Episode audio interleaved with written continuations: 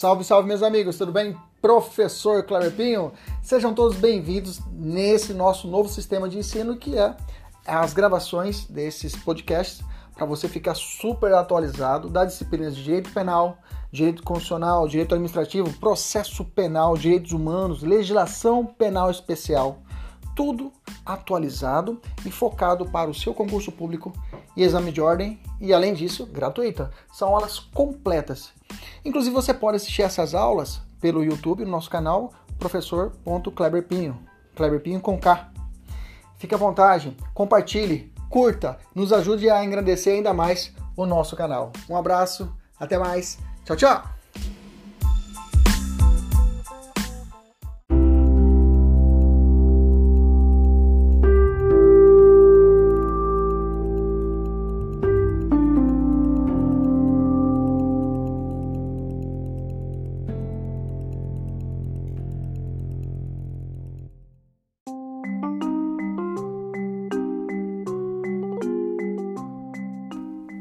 Salve, salve, meus amigos! Professor Kleber Pinho!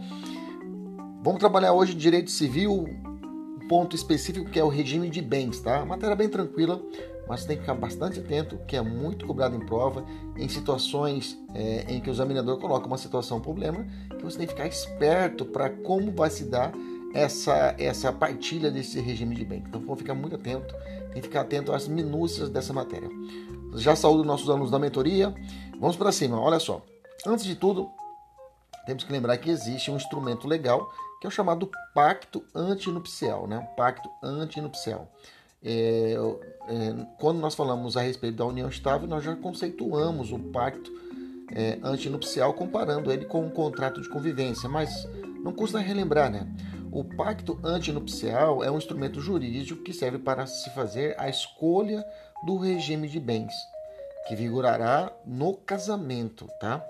Sendo uma modalidade de contrato solene, condicional e acessório, tendo como requisito de eficácia é, é ele produzindo efeito contra terceiros, né, erga omnes, né, apenas se for registrado em livro especial no cartório de registro de imóveis do domicílio dos cônjuges. Então, traduzindo, tem que ser feito por escritura pública, tá? O, o pacto antinupcial, diferente já adiantando a matéria do contrato de convivência, que é um contrato que estabelece também regime de bens, só que na união estável, e esse não precisa ser é, realizado via escritura pública, pode ser realizado por um contrato escrito, se bem que na prática hoje se é muito utilizado a escritura pública também para o, o contrato de convivência, que não é o caso. O nosso objeto hoje é o pacto antinupcial, que esse sim necessita de escritura pública. Ele é solene, é um documento solene. Vamos falar a respeito, então, vamos ler o artigo 1640 que estabelece as regras. Fala assim, ó, não havendo convenção ou sendo ela nula ou eficaz, vigorará, quanto aos bens entre os cônjuges, o regime de comunhão parcial. Essa é a regra. É a regra do nosso ordenamento hoje, tá? Antes era a comunhão universal, hoje é a comunhão parcial. Isso também é aplicado para a união estável, nós já sabemos disso, ok? Parágrafo único. Poderão os nubentes, no processo de habilitação para o casamento, né, optar por qualquer dos regimes que este código regula, Quanto à forma, reduzir-se-á a termo a opção pela comunhão parcial. Então, pela comunhão parcial é reduzida a termo, né, durante o processo de habilitação. A termo no, no, no processo de habilitação em si, né, você fala, olha, quero que seja re, é, é, regime de parcial, comunhão parcial de bens. Então, no processo é feito um terminho, você ratifica esse, essa sua vontade, né. No silêncio, eu tenho a comunhão parcial através do termo fazendo-se o pacto antinupcial por escritura pública nas demais escolhas. Então, todas as, todas as outras formas de regime que estudaremos hoje, é, fora a comunhão parcial, necessitam da, do pacto antinupcial. Bacana, tranquilo, maravilha. As convenções antinupciais não terão efeitos perante terceiros senão depois de registradas em livro especial pelo ofício de registro do registro de imóveis do domicílio dos cônjuges, tá? Então tem que ser registrado no cartório, tá?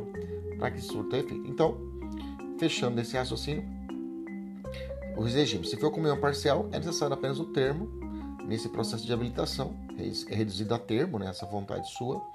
E nos demais regimes necessita o pacto antinupcial via escritura pública. O artigo 1653 é bem cobrado em prova no seguinte sentido, né?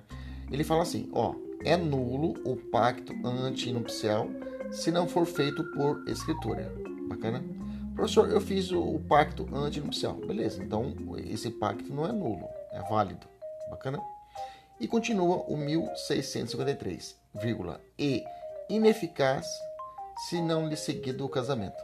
Então quer dizer que se você fez o pacto antinupcial né, por escritura pública, ele é válido. Bacana? Mas se você logo em seguida não casar, você desistir do casamento, ele é válido, mas se torna o que? Ineficaz. Bacana? Por exemplo, olha só, Margarete e Pedro resolvem se casar e formalizam um pacto antinupcial perante o cartório de registro, seguindo todos os trâmites legais. Né?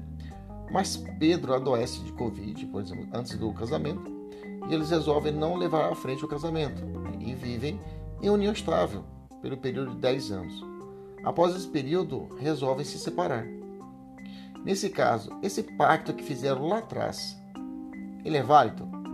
Professor, ele tem eficácia? Ele, é, é, ele tem eficácia? Ele pode ser produzir efeitos? Como eu disse, esse, esse, esse pacto antinupcial é válido, mas como ele não seguiu o pressuposto seguinte, que seria o casamento, ele se torna o quê? Ineficaz. Bacana, beleza, tranquilo, fique atento que isso é matéria de prova, tá? Perguntinha básica, os menores de 18 anos né? aliás, é, é, os menores de 18 e maiores de 16 podem firmar o pacto antinupcial. Nós sabemos que a idade de núbio para o casamento é 16, né? Para a união estável também. Então a pergunta é: eles podem firmar um pacto antinupcial? O artigo 1654 nos responde, fala assim, ó, a eficácia do pacto antinupcial realizado por menor fica condicionada, fica condicionada à aprovação de seu representante legal, vírgula, salvo nas hipóteses de regime obrigatório de separação de bens, né? que é contida. Aqui está falando separação, é a, a forma legal, a né? separação obrigatória de bens, que agora vamos falar a respeito disso.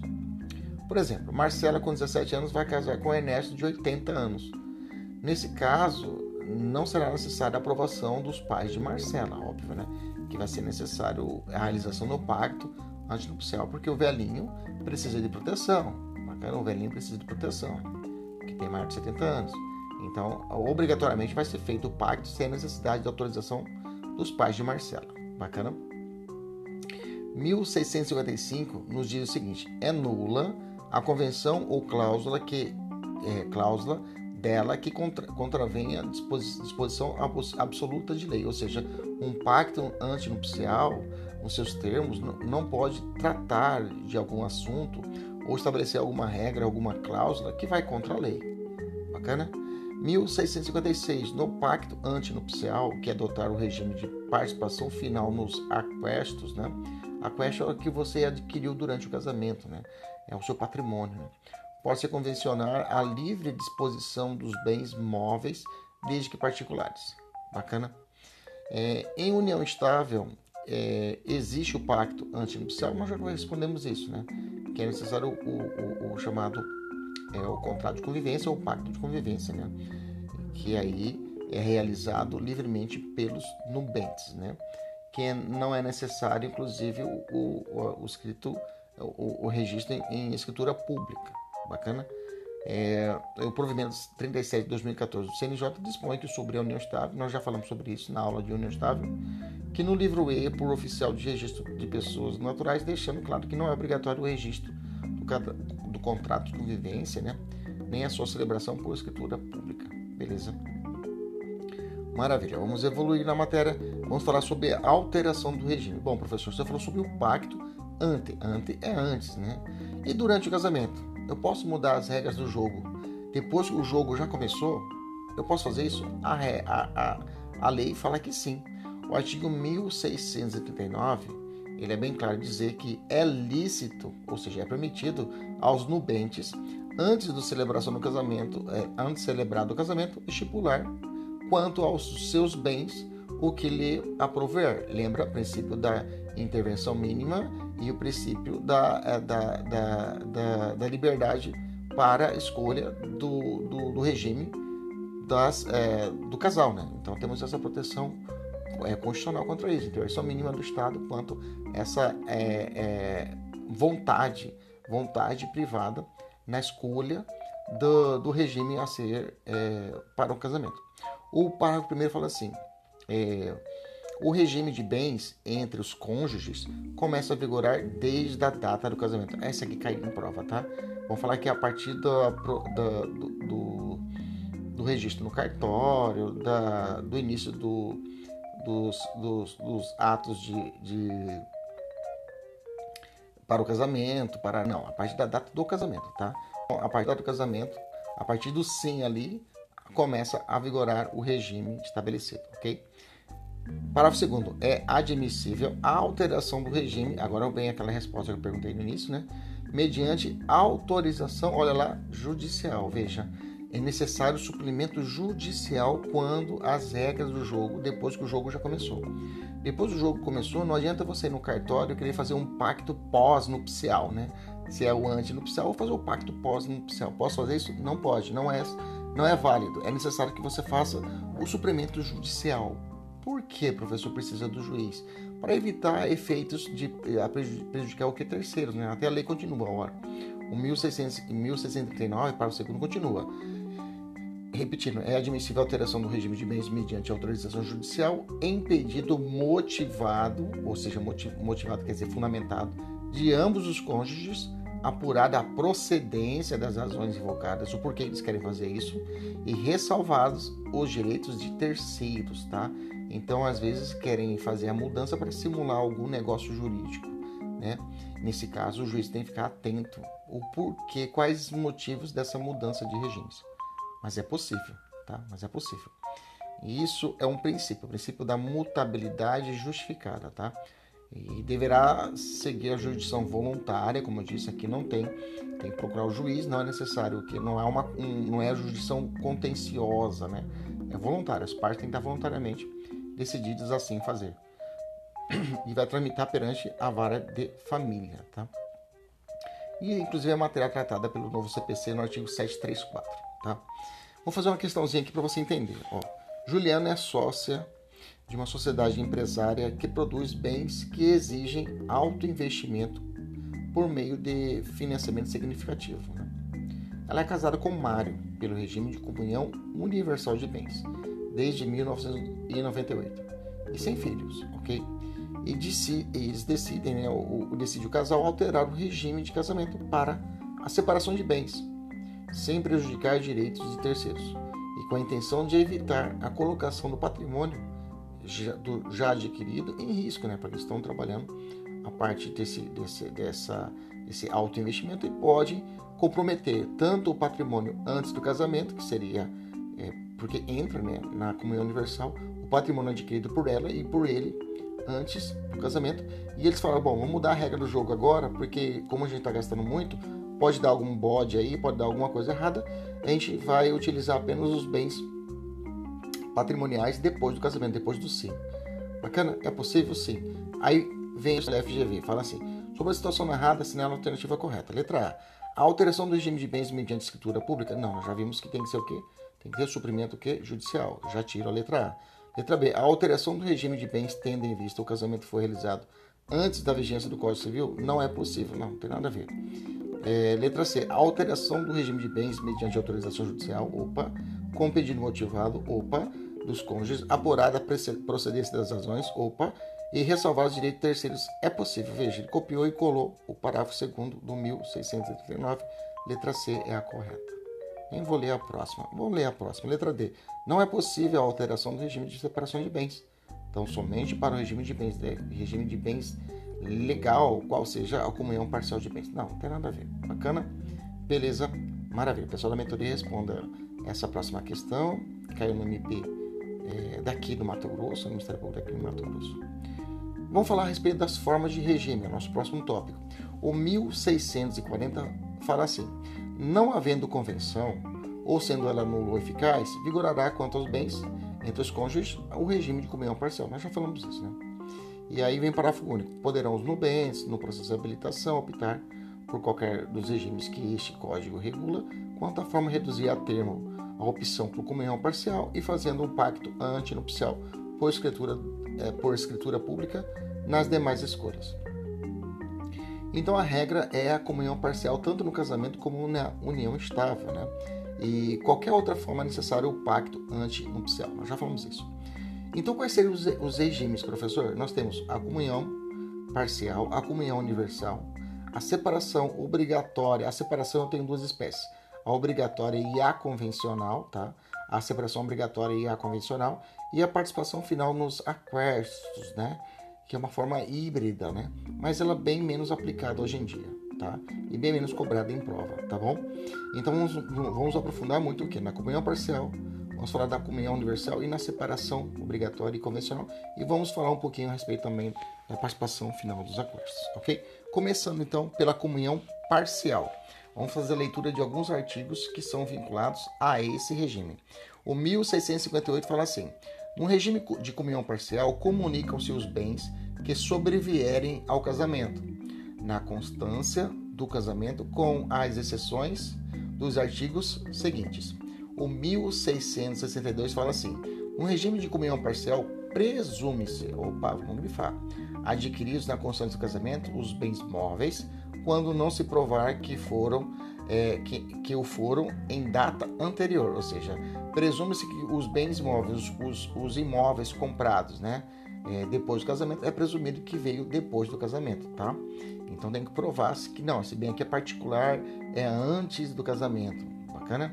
Que aí não vamos falar a respeito desses bens particulares, que são bens que podem entrar antes do casamento e aí seriam por regime de bens, não entra no, na partilha, digamos assim. Agora vamos falar sobre isso, que é muito importante você saber isso. O que entra e o que não entra na partilha. Essa que é o X da questão. Mas vamos continuar aqui. 1663. A administração do patrimônio comum compete a qualquer dos cônjuges. Bacana. Parágrafo primeiro. As dívidas contraídas no exercício da administração obrigam os bens comuns e particulares, tá? E particulares do cônjuge, do cônjuge que os administra e os do outro na razão do proveito que houver oferido. Bacana? Então há essa, essa, esse mix, essa mistura dos bens comuns e particulares. Os particulares é aquilo que é adquirido antes, né? Entra para poder pagar dívidas, né? Ah, não, esse, essa casa aqui é antes, não vou pagar essa dívida aqui depois, depois que eu casei. Não. Se ele se, inclusive, que ele administra, entra no pacote, e os outros na razão do proveito que o outro cônjuge tiver oferido. Então entra também. Parágrafo segundo, a anuência, ou seja, a concordância de ambos os cônjuges, é necessária para os atos de, a título gratuito, que implica a cessão do uso ou gozo de bens comuns, tá? Então, não vamos falar a respeito disso também. Quando que eu posso ter a chamada outorga uxória? Quando é necessária a chamada outorga uxória, né? Uxória vem de casamento, né? Tinha até um amigo meu falava, é, um amigo meu, advogado que eu trabalhei para ele, né? na época de estágio, ele falava para o se existe a outorga uxória, que é, ele é civilista, dizia isso, né? E aí brincava. Então deve existir, quando um cônjuge mata o outro, é chamado de uxoricídio, né? Uxoricídio. Aí eu, aí eu, eu, falei, não, tá bom, chega, né? Vamos continuar no direito civil, que não dá, né? Porque realmente está inventando moda. Parágrafo terceiro, em caso de malversão dos bens, o juiz poderá atribuir a administração a apenas um dos cônjuges, ou seja, malversão está falando a má administração dos bens. 1664 fala assim: os bens da, os bens da comunhão respondem pelas obrigações contraídas pelo marido ou pela mulher para atender aos encargos de família, as despesas de administração e as decorrentes de imposição legal. É claro, né, temos que ler o 1664 com os óculos do Supremo, né? E aí nós falamos marido e mulher, nós estamos também falando de uh, relações homoafetivas, tá? Bacana? 1665. A administração e a disposição dos bens constituídos no patrimônio, do patrimônio particular compete ao cônjuge, cônjuge proprietário. Bacana? Salvo convenção diversa e impacto antinupcial. Ou seja, a administração daquele que é seu antes do casamento é sua responsabilidade. Você que tem que administrar. salvo alguma, algum pacto antinupcial que se trate de forma contrária. As dívidas contraídas, contraídas por qualquer dos cônjuges na administração de seus bens particulares em benefício destes não obrigam os bens comuns. Bacana? Então, se estiver vinculado a esse, uma dívida vinculada ao, ao, patrimônio antes do casamento, não vai misturar com os bens comuns do casamento, é, os bens comuns que eu falo, os bens adquiridos pós, após o casamento em si. Bacana? Não há essa mistura. Dívida de um, dívida do outro. Então precisamos saber quais bens entram ou não entram na futura partilha. Deixa eu te dar um macete para você entender. É, toda vez que você tiver um, diante de uma questão de partilha de bens, viveram felizes, não viveram felizes para sempre, separaram, aliás, divorciaram e a partir dali vão te perguntar, vão te perguntar, vão dizer que o, o, o regime era comunhão parcial, a regra é essa Sempre vão dizer isso porque é a regra do ordenamento e vão jogar para você se aquele bem ele entra ou não entra na partilha. Vou te dar outro macete.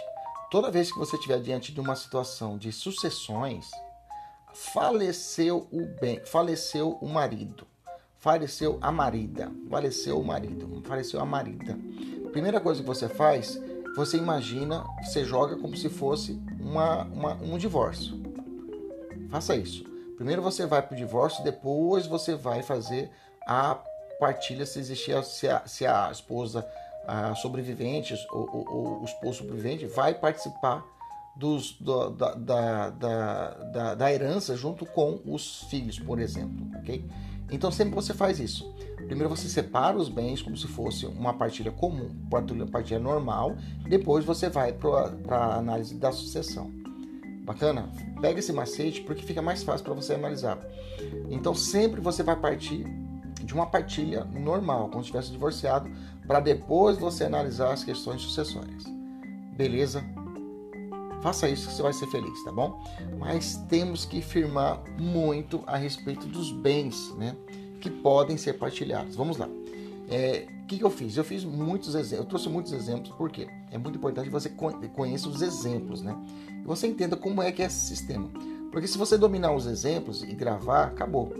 Eu requerei praticamente esses exemplos de questões, né? Então, fica, fixa nos exemplos e aí te ajuda na resolução das questões. Bacana? Primeiro, 1660. Fala assim: entram na comunhão. Inciso 1 os bens adquiridos na constância do casamento por título oneroso. Compraram. Por exemplo, eu estou com minha esposa nós compramos aí um terreno esses dias. Bacana, já foi. Entendeu? Ah, já foi, Clebinho, já foi. Tá da metadinha, a metadinha é dela. Bacana. Ah, tá no meu nome. Não existe terreno no seu nome, vai ter que ter o nome dos dois ali. Ah, mas é só meu, é particular, é meu, eu comprei com meu dinheiro. Esquece, parceiro, é meu amigo. Bacana? Então, os bens adquiridos na constância do casamento a título oneroso, ainda que só em nome de um dos cônjuges. Bacana? Ah, mas tá no meu nome, que se lasque. Já foi. Exemplo, compra de um carro em nome de um único nubente durante o casamento. As verbas de natureza trabalhistas nascidas e pleiteadas durante o casamento. Olha, a verba trabalhista, parceiro. Verba trabalhista, tá? Valores, é, valores depositados em conta vinculado do FGTS. Bacana? Ah, professor, mas eu trabalhei, é um dinheiro que o parceiro foi, tá? Durante a construção do casamento, é, o saque não seja realizado imediatamente a separação do casal. O STJ já entendeu que esse dinheirinho do FGTS ali, guardadinho, é dívida, é, é, é patrimônio do casal. Lembre-se, estou falando daqui de casamento e união estável. Beleza? Esse inciso 1 é facinho, não tem muita conversa. Tá? Cuidado com esse lance do FGTS e verba trabalhista, tá? Que é entendimento do STJ também, natureza trabalhista. Beleza? Continuamos. Inciso 2. Os bens adquiridos por fato eventual. Até coloquei um, uma, um rodapé. O que, é um fato eventual? Fato eventual é um ganho inesperado. Por exemplo, um prêmio da loteria. Tá? E isso é questão prática mesmo, no dia a dia da advocacia. Muitos que estão assistindo essa aula são advogados, muitos serão advogados, né? Então, nesse caso, normalmente é muito prático, é muito comum durante a vida, a praxis jurídica, né, a prática jurídica, o sujeito está casado. Isso já foi noticiado pelo STJ, né? Informativo 616. O sujeito ganhou um prêmio da loteria, ficou quietinho, quietinho, quietinho. Não falou para a esposa, bacana. ia falar, eu quero divórcio agora, eu quero divórcio, não gosto mais de ser, beleza? Divorciado e depois aparece o sujeito vindo com um carrão em casa. E o sujeito tinha só, trabalhava de Uber, tinha um, um, um, um, gol, né? Gols, o golzinho lá, né? 2015, fazendo Uber, nem sei se tem gol, é possível, é para 2015 é possível, eu acho, né? E aí tá vendendo, fazendo, rodando, né? Não, 99, né? Tava 99 rodando. E de repente apareceu alguma BMW na porta da casa, buscando as crianças. Opa, peraí, tem uma coisa errada. E a mulher foi investigar, investigar, né? A companheira, a ex-companheira, descobriu, opa, ele tinha ganho um prêmio da loteria, né? Na Loto Fácil. Um prêmio aí, um, acho que era um milhão de reais, eu acho, coisa assim. Ela falou, opa, meio a meio, parceiro, Rashid, ok? Então esse ganho eventual durante a construção do casamento, pau, meio a meio, bacana? Sem conversa. Ele apareceu já como uma novinha no carro, ela falou, opa, peraí, parceiro, tá esse negócio. Beleza? Então fique cuidado com esse, tome cuidado com esse fato eventual. Se a prova jogou essa, fala, opa, Rashid. Com ou sem concurso do trabalho ou despesa anterior. Bacana? Inciso 3, né? Inciso 3, vamos pro 3. Os bens adquiridos por doação, herança ou legado. Ah, professor, peraí, não, calma. Em favor do, de ambos os cônjuges, tá? Doação, herança ou legado em favor dos, dos dois, do casal, tá? Exemplo, Beto e Ana recebem uma fazenda doada por um velho amigo, digamos assim. É meio a meio. Ou uma casa, meio a meio, sem conversa. Um carro, meio a meio. Beleza? Doação, herança ou legado, nesse caso, tá? E foi benefício para os dois, aí entra na partilha. Cuidado, tá? Em favor de ambos. Agora eu vou falar para você se for individual, aí não entra, é bem particular.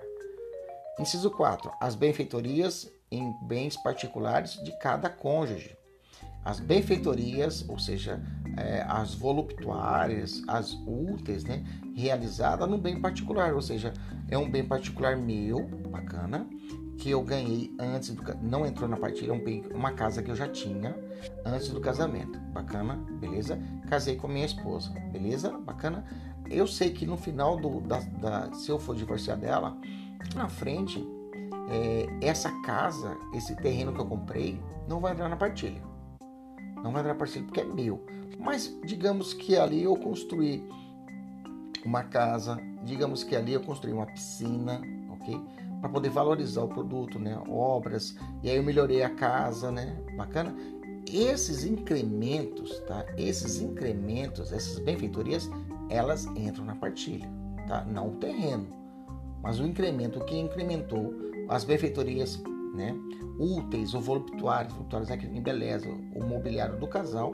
O entendimento é que o acréscimo, o, o que seja, o que valorizou o patrimônio individual, é resultado do emprego do recurso do trabalho do casal, do esforço comum, do esforço comum. Então, nesse caso, aquilo que, digamos, que é, é, aumentou, valorizou o produto do patrimônio individual, esse, isso é partilhado.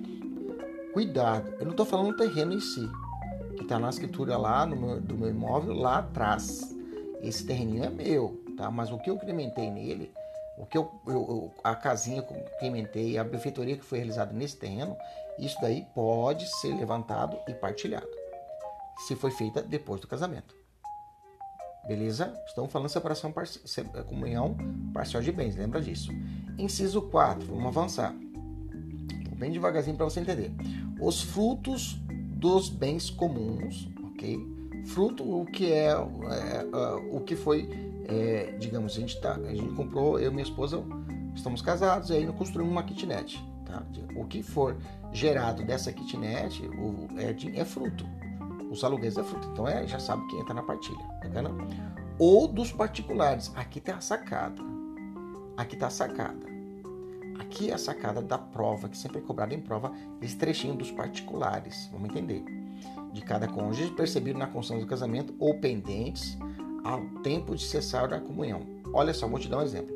Ana recebe uma casa de herança. Gente, casa de herança, para ela, não entra na partilha, é bem particular. Tá? O terreno, sim, a casa em si, não entra na herança. E nessa casa, ela aluga para terceiros e vai oferindo os aluguéis colocando numa poupança. Ou seja, os aluguéis não é o imóvel, mas sim o fruto. O fruto, esse valorzinho que ela está depositando, esse fruto entra na herança. Professor, mas ela ganhou esse bem antes do casamento. Não interessa. Não interessa. Se durante o casamento aquele fruto, ou seja, o rendimento que está sendo oferido, esse rendimento que está na caixa, na, caixa na, na poupança dela, entra na partilha. Beleza? Assim, ao final do casamento, e a, ao, ao final do casamento, o valor auferido com os aluguéis, não estou falando terreno, os aluguéis deverão ser partilhados. Deverão ser partilhados, tá? Veja, a casa em si não entra na partilha. Não entra na partilha, tá? A casa em si não será, não será, a casa em si não será partilhada. Não será partilhada. Bacana? Beleza? Então entra na partilha os aluguéis, as rendas, os juros de capital aplicado, ainda que oriundos de bens exclusivamente de um dos cônjuges, né, integra a massa patrimonial comum. Para poder fechar, tem o 1661 que fala assim: são incomunicáveis os bens cuja aquisição tiver por título uma causa anterior ao casamento. Nós já falamos sobre isso, né? Se o bem é antes do casamento, eles não se comunicam, beleza? Vamos falar dos bens excluídos da comunhão, tá? Acho que até o 1661 tá, ele tá perdidinho aqui, não era para estar tá aqui, né? Vamos transferir ele para baixo aqui, que ele entra na causa de incomunicabilidade, né? Vamos colocar ele aqui embaixo para ele ficar, ele tá meio perdidinho aqui, agora sim. Aqui entra uma causa incomunicável, bacana? Agora vamos falar dos bens que não entram na partilha, bacana? Mas vou dizer para você, o que é mais perigoso de todos aqui para você ficar atento daqueles bens que entram, se comunicam na partilha, tá? Tem que ficar muito atento a o inciso 5, tá? O inciso 5, que é muito comum em prova, tá? O inciso 5 é muito comum em prova. E também esse ganho, esse fato eventual do inciso 2, também cai bastante em prova, tá? Então fica atento com o inciso 2 e o inciso 5, que são muito comuns em prova, tá? Não dispensa o que é a análise dos outros, mas esses dois é muito, são muito cobrados em provas, ok? Beleza?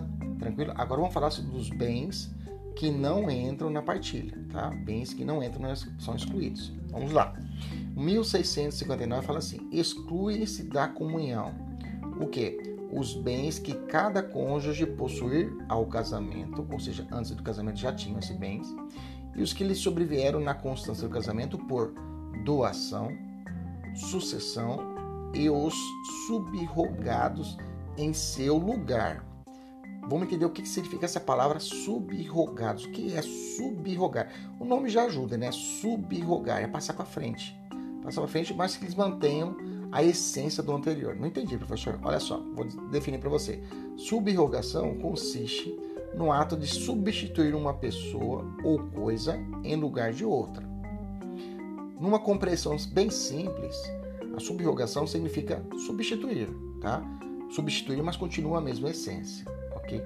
Por esse motivo, ela pode ser de duas espécies. Ela pode ser pessoal ou pode ser real. A subrogação pessoal, por exemplo, consiste na troca da pessoa do credor.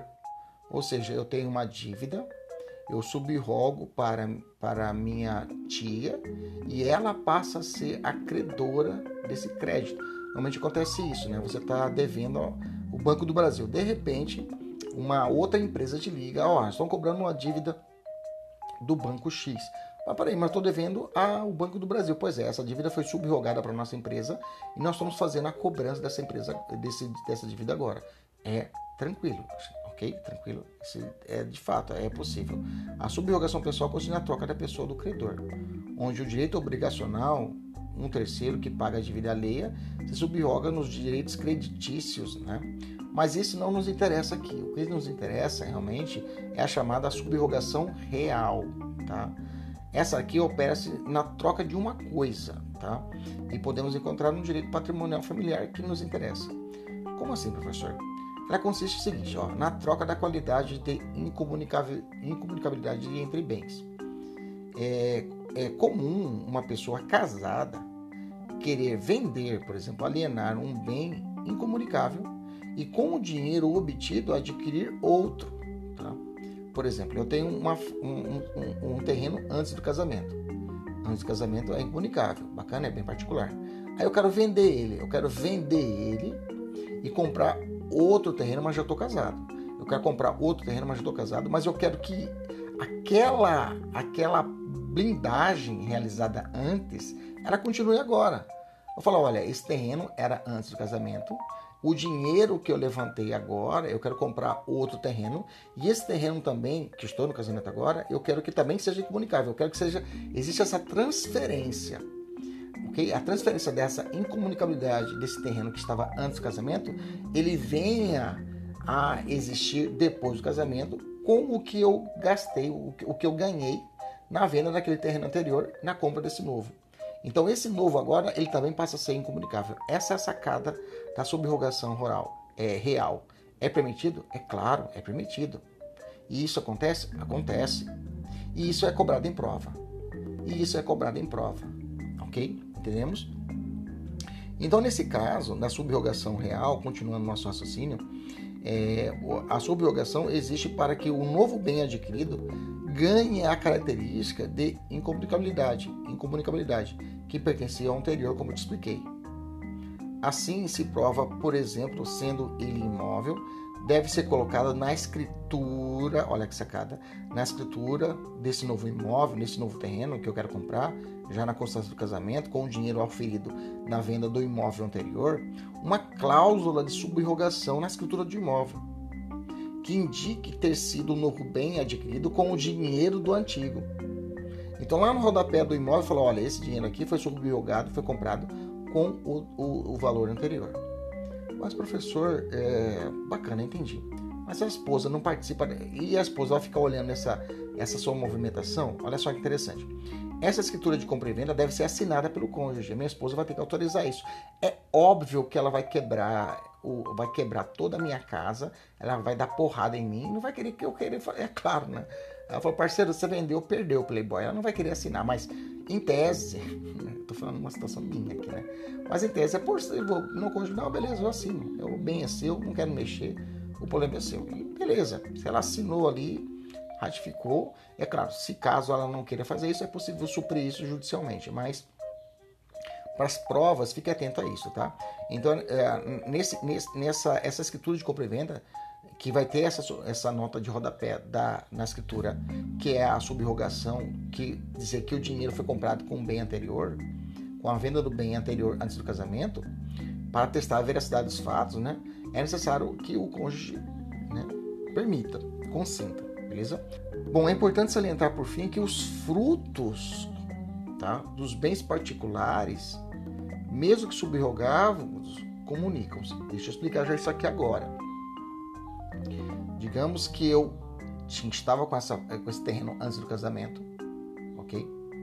Quero comprar um novo terreno depois do casamento com o dinheiro da venda do terreno anterior. Você está comigo? Beleza? Aí eu falo, esposa, assina aqui. Ela vai e assina. Beleza, tranquilo. O novo bem agora é, também está com a cláusula da incomunicabilidade, está blindado. Bacana? Só que aí eu pego esse novo terreno e eu construo uma kitnet e começo a vender, as, é, a, vender não, alugar as kitnets. Já vou adiantar, esse valor auferido desse bem particular entra na partilha? Entra, nós já falamos isso lá atrás. Ok? O valor auferido entra na partilha, o prédio, o terreno em si entra na partilha? Não entra. Não entra, porque ele tem a cláusula de incomunicabilidade. Beleza? Fechou? Maravilha. Então vamos aos exemplos aqui para a gente poder fechar. É que eu já dei os exemplos, né?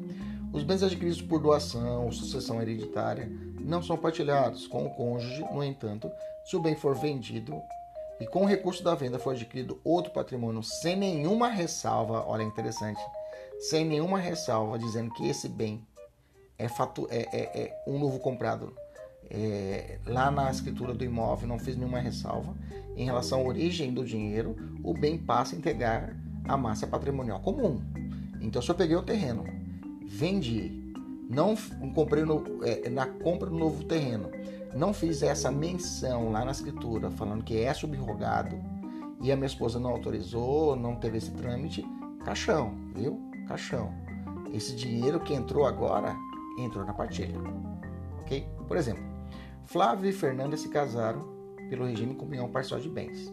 Antes do casamento, Flávio não tinha qualquer bem. Flávio, Flávio não tinha qualquer bem. Enquanto Fernanda tinha um apartamento que tinha recebido de herança. já não entra na partilha, beleza? Já não entra na partilha. Durante a construção do casamento, Fernanda vendeu o apartamento e, com o fruto da venda, adquiriu uma casa, tá? constando, ela foi esperta, a subrogação do bem na escritura. Não entra na partilha. Caixão. Ela foi esperta. Além disso, Flávio adquiriu em seu nome e sem a participação da esposa um prédio comercial. Caixão, entra na partilha, parceiro. Ah, mas é só meu. Que se lasque. Entra na partilha. Ainda durante o casamento, Flávio recebeu uma chácara de herança. Opa, de seu genitor. Opa, aí não entra. Tá entendendo? Agora ficou fácil, fácil. Por fim, Fernanda recebe uma doação, uma. É, aqui embaixo. Deu uma, uma motocicleta. Se ela ganhou doação, não entra na partilha, lembra disso. Tá? Confira o casamento, o que vai entregar, integrar, entregar a ameação do casal apenas, nesse caso, né? apenas o prédio comercial. Beleza? Apenas o prédio comercial. Bacana. Nesse mesmo raciocínio, eu já incluo para vocês o inciso 2, tá? Nesse mesmo raciocínio, eu já incluo inciso 2, tá? Inciso 2. Opa, deixa eu subir aqui. O inciso 2. Opa, vamos lá, vamos lá. O inciso 2, deixa eu descer aqui, do 1659. Deixa eu descer um pouquinho aqui. Aí a gente já lê embaixo. O inciso 2 fala assim: exclusivamente pertencentes a um dos cônjuges em subrogação dos bens particulares, ou seja, o que ele adquiriu excedente a um dos cônjuges. Expliquei, né? Ele comprou uma. Eu, eu tinha o, terreno anterior e comprei um novo terreno. E lá no, no rodapé eu escrevi dizendo que esse terreno, deixei escriturado que esse terreno é produto de subrogação, que eu falei para vocês, tá? Tem um entendimento do STJ aqui interessante. A valorização patrimonial das cotas sociais adquiridas antes do casamento ou da união estável não deve integrar o patrimônio comum a ser partilhado, por ser decorrência de um fenômeno econômico que dispensa a comunhão de esforços do casal. Ou seja, as cotas sociais adquiridas antes do casamento não entram na partilha. Bacana seria considerado bens particulares. Inciso 3. As obrigações anteriores ao casamento. Por exemplo, uma dívida de cartão de crédito, né? Uma dívida de cartão de crédito não entra uh, no, no, no, para o casamento. É claro, né, desde que não tenham sido adquiridas em benefício do casal. Por exemplo, a, a, a dívida do casamento foi feita para pagar a festa do casamento. Tá? A dívida do cartão de crédito foi feita para pagar a festa do casamento que eles tiveram um benefício comum. Aí entra no pagode, entra todo, tanto o cônjuge como os cônjuges têm que pagar a dívida agora. Ah, o cartão está falando só o nome do noivo. Não, os dois pagam, porque teve um benefício também a, a esposa. Inciso 4. As obrigações, as obrigações provenientes de atos ilícitos, vírgula, salvo reversão em proveito do casal. Cara, eu vi esse inciso 4 e falei, cara, como assim? Ato ilícito, salvo benefício. Vamos, deixa eu explicar. Imagina a seguinte hipótese: Antônio comprou um apartamento com valores obtidos através de uma prática de estelionato. É crime, né? 171. Para morar com sua família. É um ato ilícito. Um ato ilícito. Portanto, a parte que caberia ao cônjuge, a Betânia, também poderá ser utilizada para saldar a, para cumprir a obrigação de Antônio, no que diz respeito ao ressarcimento por conta da conduta ilícita. Ou seja, quer dizer que se ele comete, se eu, se eu cometi um ato ilícito, bacana, antes é, as obrigações provenientes de ato ilícito, se eu cometi um ato ilícito, Kleber, esse ato ilícito de Kleber, eu respondo por ele, não vai entrar na partilha da família, tá? Digamos assim, vou, meus bens particulares que eu tinha antes vão ter que saldar essa devida, essa devida minha, eu vou ter que dar essa linha na pipa. Mas se foi revertido dessa prática ilícita para o bem do casal, o patrimônio do, do casamento responde. Quer dizer que, é o exemplo que eu disse. Se eu dei um golpe e esse golpe estou morando com minha família, com o dinheiro do golpe ou o patrimônio que foi adquirido por causa do golpe, se, for, se a esposa for divorciar, a família, o bem que eu adquiri, que eu estou morando com a família, ele poderá ser vendido para poder pagar esse ato ilícito. Entra no pagode. Vai ter que ser partilhado para poder saldar essa dívida, porque foi revertido em proveito do casal. Professor, se não for aproveito, se não, se a questão dizer que não foi revertido em proveito do casal, só foi o, o marido que se deu bem, aí nesse caso, nesse caso, não há que se falar em partilha. Não há que se falar que o patrimônio do casal vai ser comprometido. Beleza? Tranquilo? Inciso 5. Os bens de uso pessoal, os livros, instrumentos de profissão, ou seja, em regra não se comunicam os bens aos estudos. Por exemplo, eu sou advogado, então os meus advogado e professor, os meus livros que eu tenho, né, meu, meu sapato, as minhas roupas, relógios, aquela coisa que a esposa fala, né? Se você me trair, seu vagabundo, eu vou arrancar até as suas cuecas. Aí você pode falar, ah, os meus amigos que estão ouvindo essa aula agora, a cueca não, amor. A cueca não dá porque existe o inciso 5, né, lá do 1659, que protege que é um bem de uso pessoal meu, né? A cueca não pode levar, a minha bicicletinha, né? Tá? Veja, eu disse em regra, tá? Em regra. No entanto, os bens adquiridos durante o casamento e que tenham significativo conteúdo econômico relevantes, relevantes para a partilha diante de toda a massa patrimonial, podem ser partilhados. Por exemplo, um automóvel, um meu, uma joia, um relógio, né? Um relógio aqui, eu tenho uma caneta aqui, uma Montblanc que eu ganhei, tá? É legítima, original, viu, gente? Ganhei por tempo da formatura. Caixão. Ela tem valor, ela valeu, acho que deve valer hoje uns 5 pila, eu acho, essa, essa Montblanc. Não, exagerei, né? Tô exagerando aqui para dizer que é professor, né? Deve valer uns milão aí, olha lá, porque é realmente uma, uma caneta à época muito valiosa, né? Que eu ganhei, né? Então, nesse caso, hoje entra na partilha caneta, tá? A esposa já olhou aqui, ó, essa caneta aqui já era paixão, beleza? Tranquilo? Maravilha. Inciso 6. Os proventos do trabalho pessoal de cada cônjuge, tá? direitos autorais. Lembra que eu disse lá em cima que verbas trabalhistas entram no pacote, viu? Verbas, trabali... verbas trabalhistas, não estou falando do salário do cara, mas verba trabalhista entra no pacote. Verba trabalhista é o que você vai receber, que você entrou na justiça e ganhou. O que você entrou na justiça e ganhou. FGTS, o que está lá acumulado, entra na massa. Mas estou falando agora aqui os proventos do trabalho pessoal, o salário do cara, o salário do sujeito não entra na partilha. O que, ela, o que ele oferiu, né? Existe um casal do amigo nosso, daqui da família, amigo nosso aqui da família, né, que estavam querendo separar e a esposa a, tinha recém saído da empresa e tinha uma, uma, uma, uma quantia vultuosa de FGTS. E ela aí, em consulta né, comigo, conversou falou: olha, esse FGTS seu vai ter que ser partilhado. O que aconteceu? Retomaram o casamento. Tá tudo bem, graças a Deus. Né? O que, que o dinheiro, né? Prejuízo, não. Retomou o melhor. Ela falou, fez cálculo, melhor fazer, continuar casado do que partilhar. Às vezes é a melhor saída, né? Estão felizes para sempre, né? Bacana, então, mas o trabalho em si, né, os direitos autorais, não há comunhão quanto os direitos, pois somente o autor pode explorar economicamente a sua obra. Os direitos autorais, então, em regra, não entra, mas, no entanto, os lucros resultantes da exploração dos direitos autorais e da propriedade intelectual ingressam na comunhão. Veja, tudo aqui caminha para a partilha, né? Porque é a ideia é a proteção familiar, né? Inciso 7. As pessoas, as pensões, melhor dizendo, os meios, meios soldos, montépios e outras rendas semelhantes. Exemplo, valor pago por determinação, por determinação legal, judicial, visando manter a subsistência de uma pessoa. Essa, isso daí, digamos, essa, essa pensão que a pessoa está recebendo de uma outra situação, não entra na partilha, tá? Os meios soldos, o que é meio soldo, gente? É o valor pago aos militares reformados, né? Montépios, por exemplo, é a pensão paga a herdeiros de funcionários públicos, né? Já falecidos. Isso daí também não entra na partilha, tá? É, já falei lá atrás, bens incomunicáveis na aquisição tiver por título uma causa anterior ao casamento. Já falei isso. Bacana.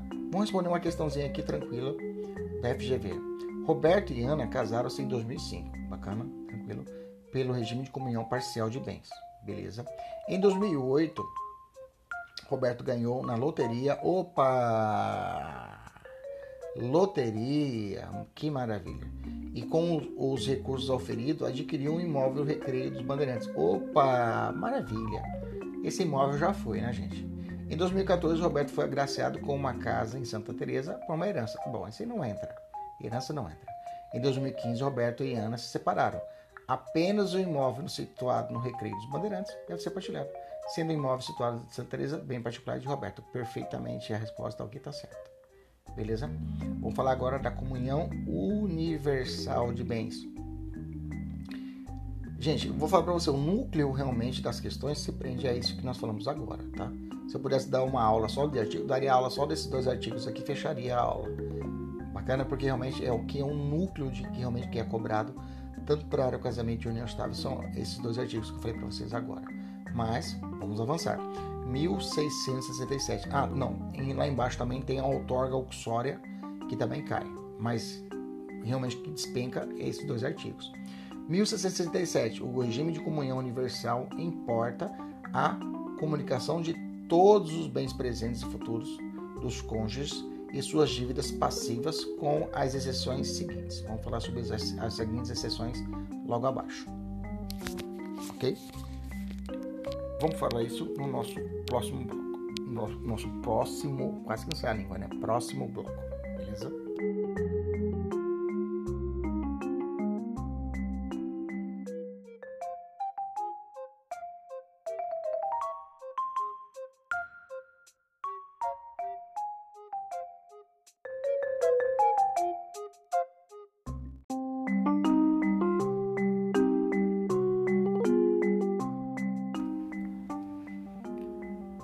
Então seria excluído da comunhão universal os seguintes bens. Vamos lá.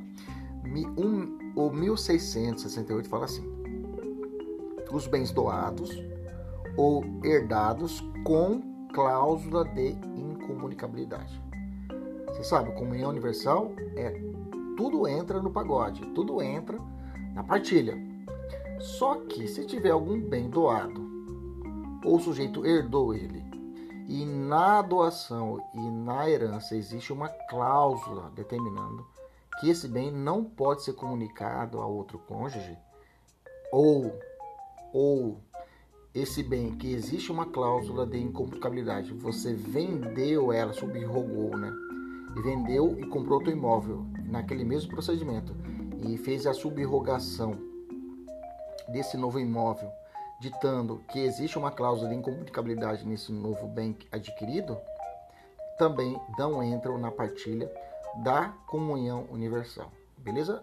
Praticamente é equivalente ao é, a comunhão parcial, só que agora aqui na doação ou na herança já vem essa cláusula embutida, essa cláusula de incomunicabilidade.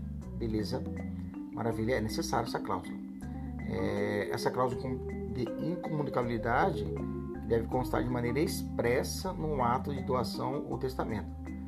Nada mais que uma declaração de vontade do dono do bem, de transmiti-lo a determinada pessoa sem que o cônjuge desta seja beneficiado também com esse bem.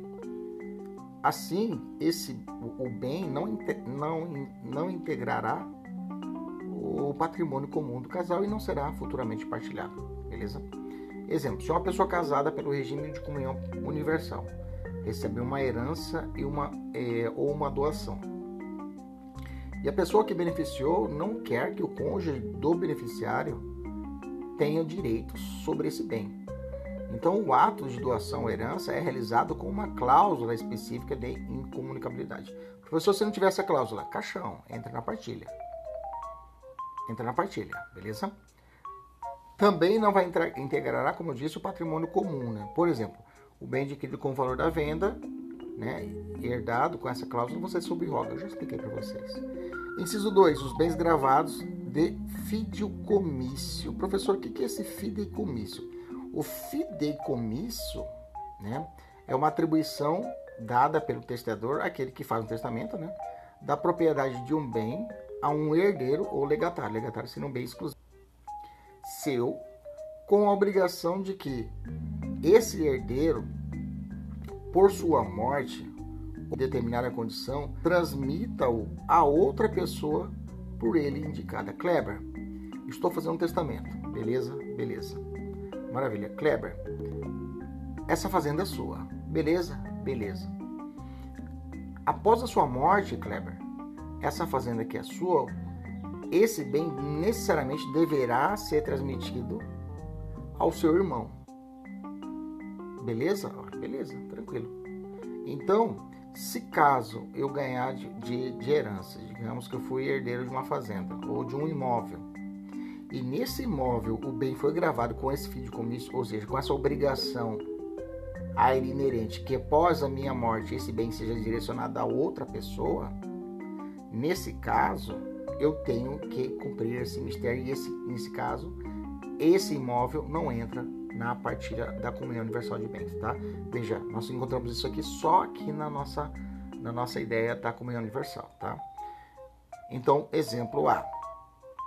Exemplo A, né, Antônio é fideicomitente, deixa por testamento o imóvel para o herdeiro B, Beto, fiduciário, né, que por sua vez fica obrigado a transferir sob alguma condição o bem para o herdeiro C, né, para Cláudio, por exemplo, que é o fi.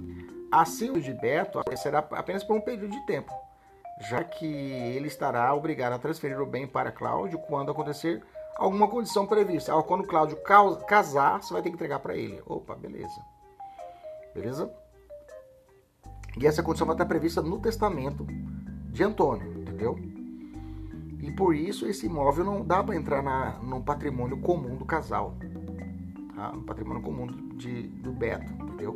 E do seu cônjuge. Bacana. Então, esse bem gravado de, de fideicomisso não entra na comunhão universal. Porque na verdade o bem não é meu, né? É meu por um período de tempo.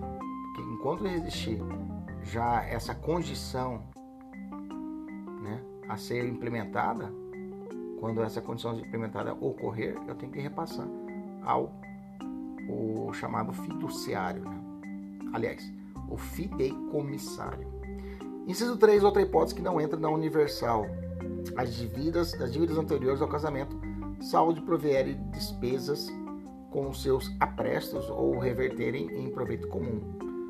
Aqui, as dívidas existentes antes do casamento, se forem adquiridas para custear as despesas relacionadas à celebração dele, ou se forem contraídas por conta de despesas em benefício do casal, é claro, entra na comunhão, igualzinho a parcial que nós já falamos atrás. Por exemplo, a noiva contrai uma dívida com os fornecedores de bebida da festa do seu casamento.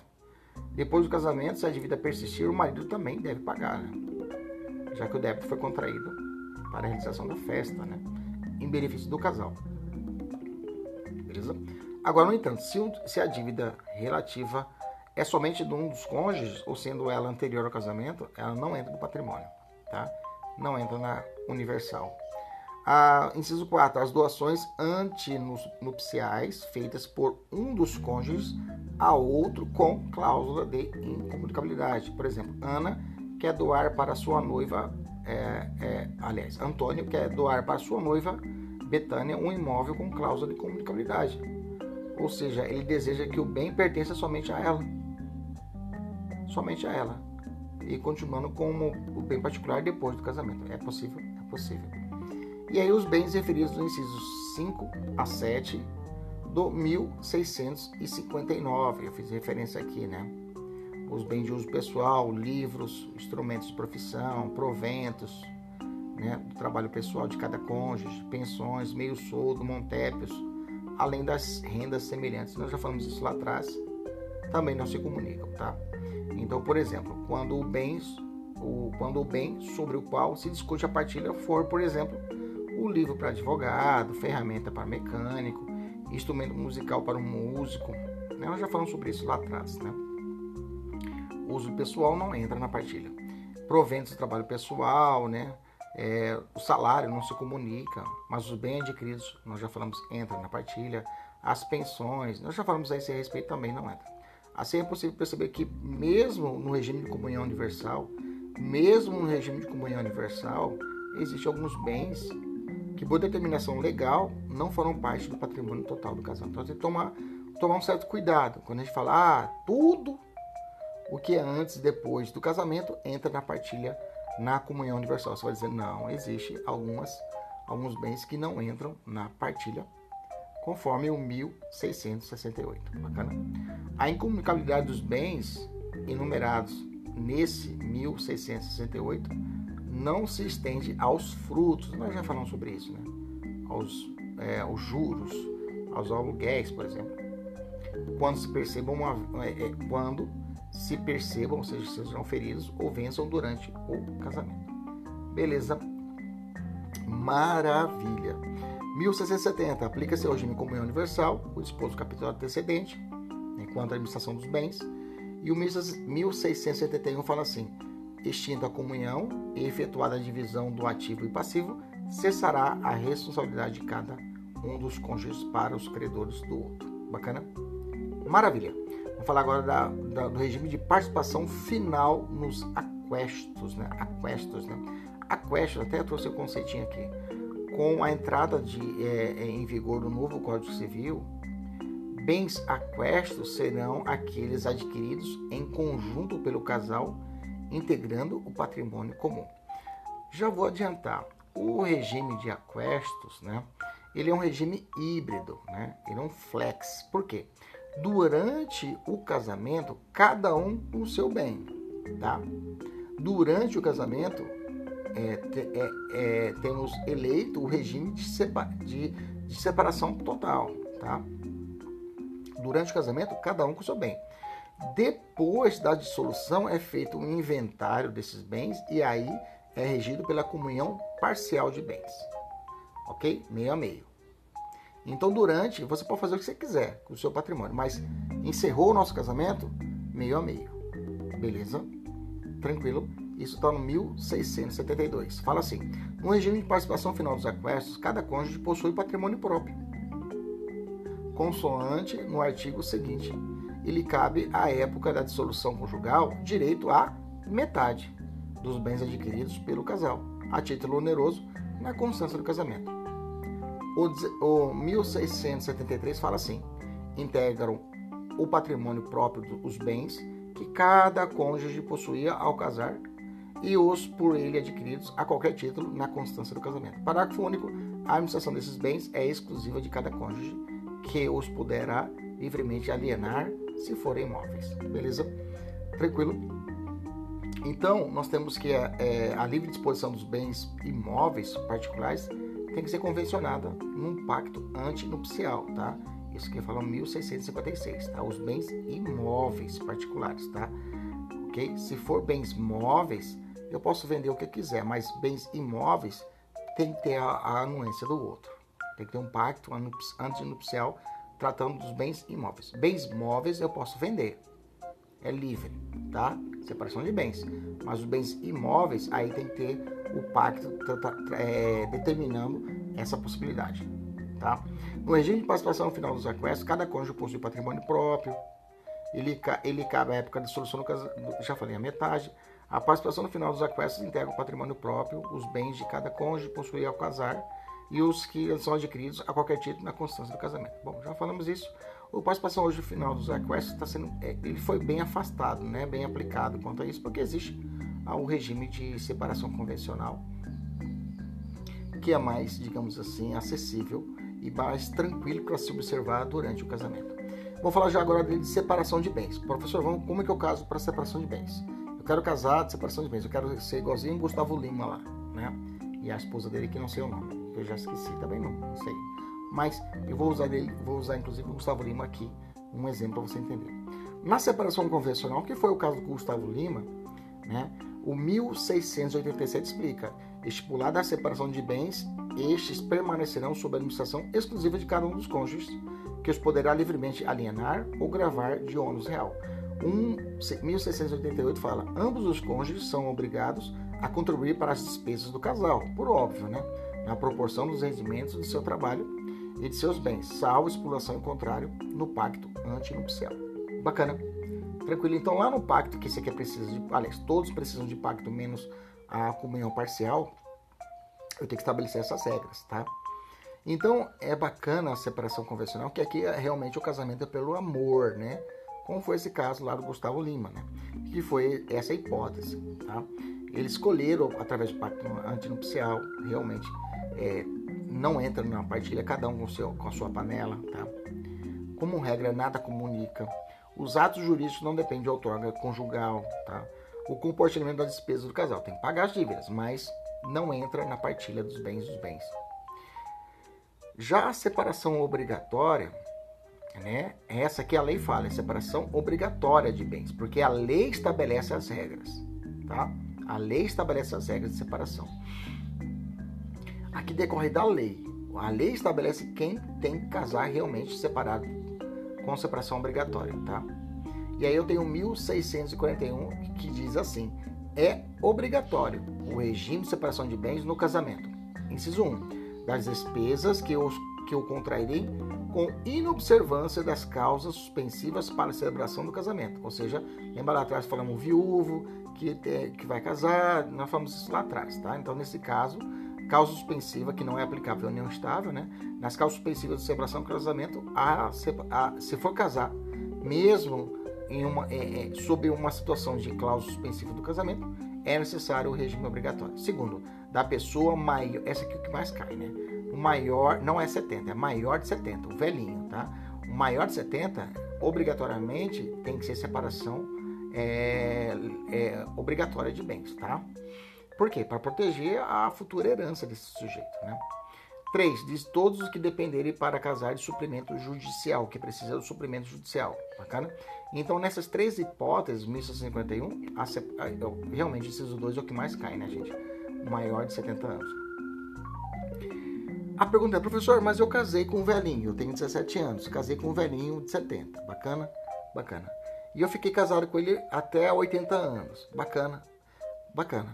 Professor, e eu Rapaz, eu trabalhei com esse velhinho, construí uma fazenda, construí um puta patrimônio nos 10 anos. Nesses 10 anos que eu vivi com ele. Bacana? Bacana. Professor, ele quer separar de mim, quer divorciar e quer casar com outra. Ô velhinho danado, né? É, é. Professor, e aí? Eu trabalhei esses 10 anos. A separação é obrigatória. Eu não vou ter direito a nada? Aí vem uma súmula do STF, do STF fala o seguinte, olha. A súmula 377 fala assim: no regime de separação legal, que é essa, quando ela está falando da obrigatória, 451, comunicam-se os os, o, o, é, é, separação legal de bens comunicam-se os adquiridos na constância do casamento. Então, abriu uma brecha. Falou o seguinte, ó, se você casou com o velhinho nesses 10 anos, você comprovar que realmente você ajudou, né, é, o, você adquiriu bens na constância nesse período de 10 anos, você vai ter direito à partilha. Entendeu? Você vai ter direito à partilha. Aí mencionaram isso quanto ao Gustavo Lima, né? Falou, ah, a esposa dele vai ter direito, porque tem uma súmula do STF que trata disso, né? A saúde de bens, ela tem direito, comunica-se, né? Só que, inclusive, até fiz um post no Instagram, falei, gente, nesse caso não entra, porque a súmula, ela é determinada, ela é estabelecida para os casos de separação legal, do 1651. O caso Gustavo Lima é uma separação convencional. Então, nesse caso, Rashid não tem conversa, não comunica-se. Rashid não, pelo contrário, não comunica-se. Beleza? Maravilha. E para poder fechar a nossa aula de hoje, vamos falar de outorga, outorga uxória, né? E aí você tem duas situações. Quando que você precisa da autorização do seu esposo para poder fazer algo, algo algum, alguma atrativa financeira, econômica, e quando você não precisa. Diga a vocês o que mais cai, o 1657, quando você precisa, é cobrado sem prova, tá? E você não pede. Vamos lá. O 1647 fala assim, ele já abre falando com uma ressalva. Ressalvado o disposto no 1648. O que que fala essa ressalva? Cabe ao juiz nos casos do artigo antecedente, que é o 1657, que eu vou falar para vocês agora, suprir a autorização, ou seja, a outorga, quando um dos cônjuges a denegue sem motivo justo, ou lhe seja impossível concedê-la. Bacana? O cara tá sumido, sumiu. E a esposa precisa vender o imóvel. Ah, precisa da autorização do, do marido para poder vender. Mas o cara sumiu. Ela vai falar: Excelência, o meu marido sumiu, somos casados, não foi declarada ainda a ausência dele.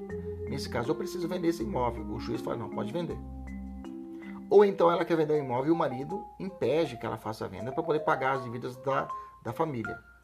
E ela pode requerer isso ao juiz e o juiz fala: não, pode vender, eu te autorizo. Ok? Bacana? Mas tirando essa situação do suplemento, suplemento legal, suplemento judicial, melhor dizendo, tirando essa hipótese. Quais são as situações corriqueiras que eu, Kleber Pinho, não posso, eu para mim para que eu possa agir, é necessário a minha esposa Adriane Gonçalves de Araújo Pinho dizer sim, Kleber, eu autorizo você fazer. Vamos lá. Primeiro, vem assim o, o, o, o, código falando: nenhum dos cônjuges pode, sem autorização do outro, exceto no regime de separação absoluta, que nós já falamos lá atrás, tá? Estamos falando de comunhão parcial. alienar ou gravar de ônus real os bens imóveis, tá? Preste atenção. Alienar é vender, vender ou gravar, vamos ou gravar de ônus real, alguma, digamos, uma hipoteca, alguma coisa assim. Mas vou falar de alienar, que é mais fácil para nós entendermos.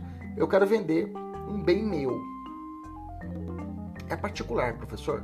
É particular. Era antes do casamento esse terreno. Eu tenho um terreno agora, eu quero vender ele. Para mim poder vender o terreno, eu preciso da autorização da minha esposa? Sim. Professor, mas é particular. Veja, cuidado, não mistura. Não mistura. Não estou falando de partilha. Eu estou falando de vender o bem. Aqui a ideia é a proteção do patrimônio da família.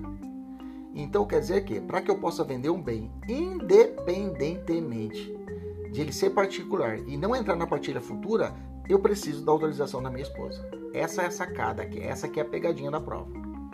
Então para mim poder vender ou gravar de ônus real um patrimônio, um bem imóvel do casal, aliás, um bem imóvel, mesmo sendo meu particular, que não vai entrar na futura partilha, eu preciso da autorização da esposa. Entendeu? Professor, mas você ganhou esse bem. Bacana. É, é doação. Eu posso vender? Posso vender. Posso vender. Mas assim mesmo eu preciso da autorização da esposa. Entendeu? Bacana? 2. Pleitear como autor ou réu acerca de bens, esses bens ou direitos.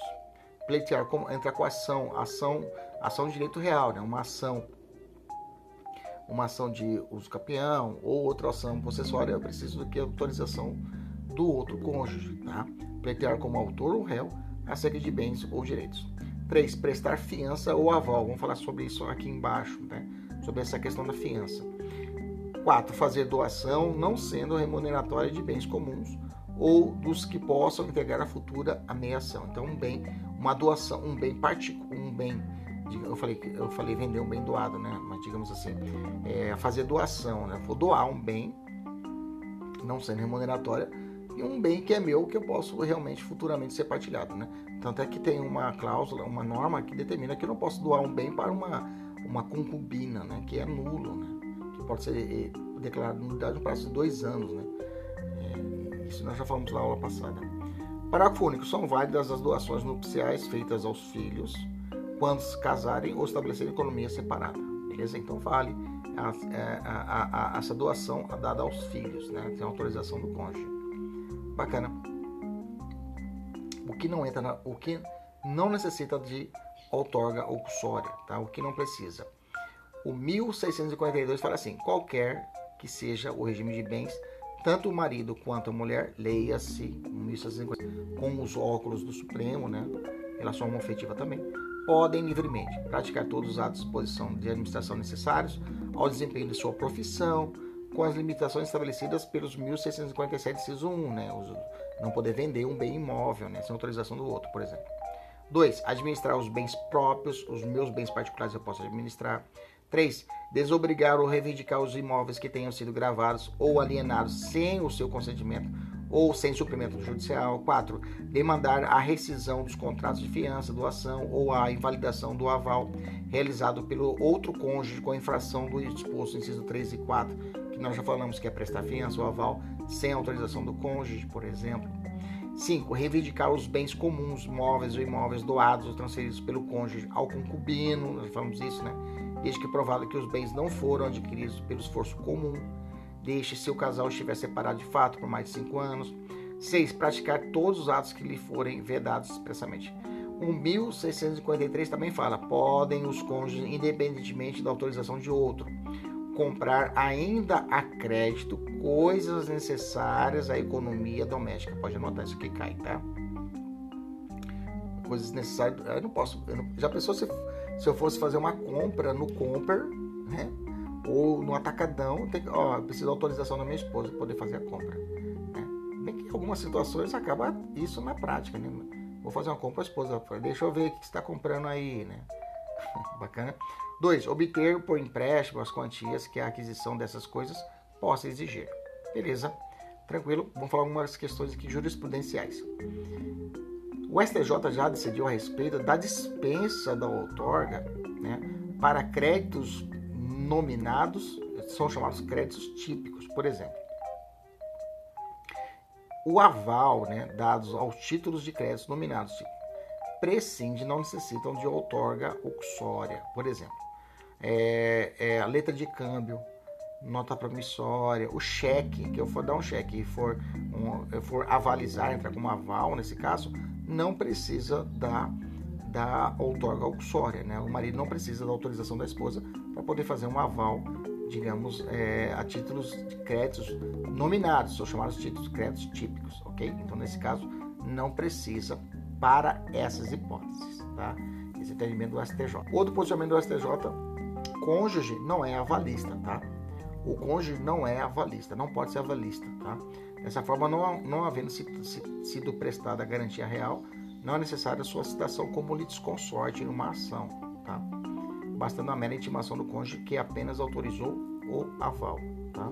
O cônjuge que apenas autorizou o seu consorte a prestar aval nos termos do artigo 1657 não, do autor compulsória não é avalista. Dessa forma, não havendo sido prestada garantia real, não é necessária a sua citação como litisconsorte em uma ação. Pode-se fiança em favor de cooperativa. O STJ já decidiu que é necessária a outorga conjugal para fiança em favor de sociedade cooperativa, tá? Decisão de 2019.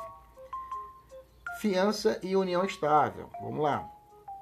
Em se tratando de união estável, será necessária a autorização do companheiro para que o outro configure como fiador, por exemplo? A resposta é não, tá? Para a união estável não precisa. Considera-se válida a fiança prestada durante a união estável sem a anuência do companheiro, não sendo considerada nula e foi nesse sentido o entendimento da quarta turma do STJ, tá? Por quê, professor? Porque a união estável não exige um ato formal, solene e público, né? Como o casamento. É uma, uma, uma situação de fato. E por tal razão, torna-se impossível né, para o credor saber se o fiador vive ou não em união estável para poder requerer a outorga compulsória. Já foi cobrado pela FGV a seguinte hipótese: a fiança a seguinte hipótese: a fiança, a fiança prestada por fiador convivente em união estável, sem outorga uxória do outro companheiro. O que, que é? É nula? É anulável? É anulável ou não é anulável e nem nula. Essa é a alternativa correta. Ela não é anulável e nem nula, ou seja, ela é válida. Beleza. E o 1644 fala assim: as dívidas contraídas para fins do artigo antecedente, né, que nós falamos agora, obrigam solidariamente ambos os cônjuges. Na prova, normalmente, o examinador coloca subsidiariamente, não é solidariamente, tá? Pois a presunção de autorização do, do outro incluído incluindo-se aqui despesas empréstimos obtidos para alimentação, vestuário e outras mais.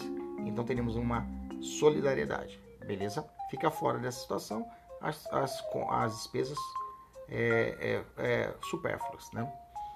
Bom, eu sei que tem um simulado próprio dos anos da mentoria, mas eu vou abusar e vou usar, eu vou responder essa questãozinha para nós fecharmos a aula de hoje. Vamos assim, Arnaldo é publicitário, é casado com Silvana, advogada sob o regime de comunhão parcial de bens. Bacana. Silvana sempre considerou diversificar suas atividades prof... atividade profissional e pensa em se tornar sócia de uma sociedade empresária do ramo de tecnologia. Primeira coisa já marca, é regime comunhão parcial de bens, tá? A partir do sim, meio a meio. O patrimônio fica comprometido, beleza? Para realizar esse investimento, pretende vender um apartamento adquirido antes do seu casamento, bem particular, ok? Ok, beleza? Com Arnaldo. Este, mais conservador na área negocial, não concorda com a venda do imóvel. Se, aí tem a ideia. Professor, é bem particular, não entra na partilha. Beleza, mas não estou falando de partilha agora. Olha lá. Sobre a situação descrita, ela vai se prender a respeito da outorga. Olha só.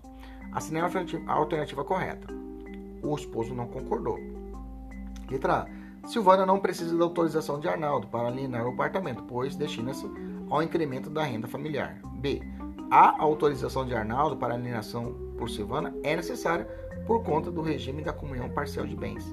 C. Silvana não precisa de autorização de Arnaldo para alienar o apartamento, por se trata de bem particular. Letra D. A autorização de Arnaldo para alienação por Silvana é necessária e decorre do casamento independentemente do regime de bens. Vamos lá. Primeira coisa, Silvana não precisa de autorização de Arnaldo. Está errado que ela precisa é a comunhão parcial de bens e precisa da autorização. Se fosse universal, não precisaria da da autorização, que nós já falamos lá em cima. Né? Vamos lembrar aqui, ó. Olha lá, 1667. Exceto de absoluta, nesse caso não precisa de outorga uxória, tá? E a prova disse o seguinte, letra A, falou Silvana não precisa de autorização para alienar o apartamento, pois destina-se ao incremento da, da, família. Primeiro ponto, precisa de autorização? Precisa, tá? Então já matei metade da questão. Por quê? A letra B responde a alternativa. A autorização de Arnaldo para alienação por Silvana é necessária, por conta do regime comunhão parcial de bens. Acabou. Acabou. Letra B. Letra C. Silvana não precisa de autorização. Precisa, já está errado, né? Mas tudo bem. De Arnaldo para alienar o apartamento, pois se trata de bem particular. Veja, aqui está sacada. Muito aluno erra e marca essa. Por quê? Ah, professor, é bem particular, não entra na partilha. Não estou falando de partilha. Não estou falando de partilha, estou falando de autória. Mesmo sendo particular, precisa de autorização? Precisa. Precisa. Letra C. A autorização de Arnaldo para alienação por Silvana é necessária, decorre do casamento, independentemente do regime de bens. Errado. Porque se fosse universal de bens, não precisaria do outorga ou Agora sim. Um abraço, até a próxima. Tchau, tchau.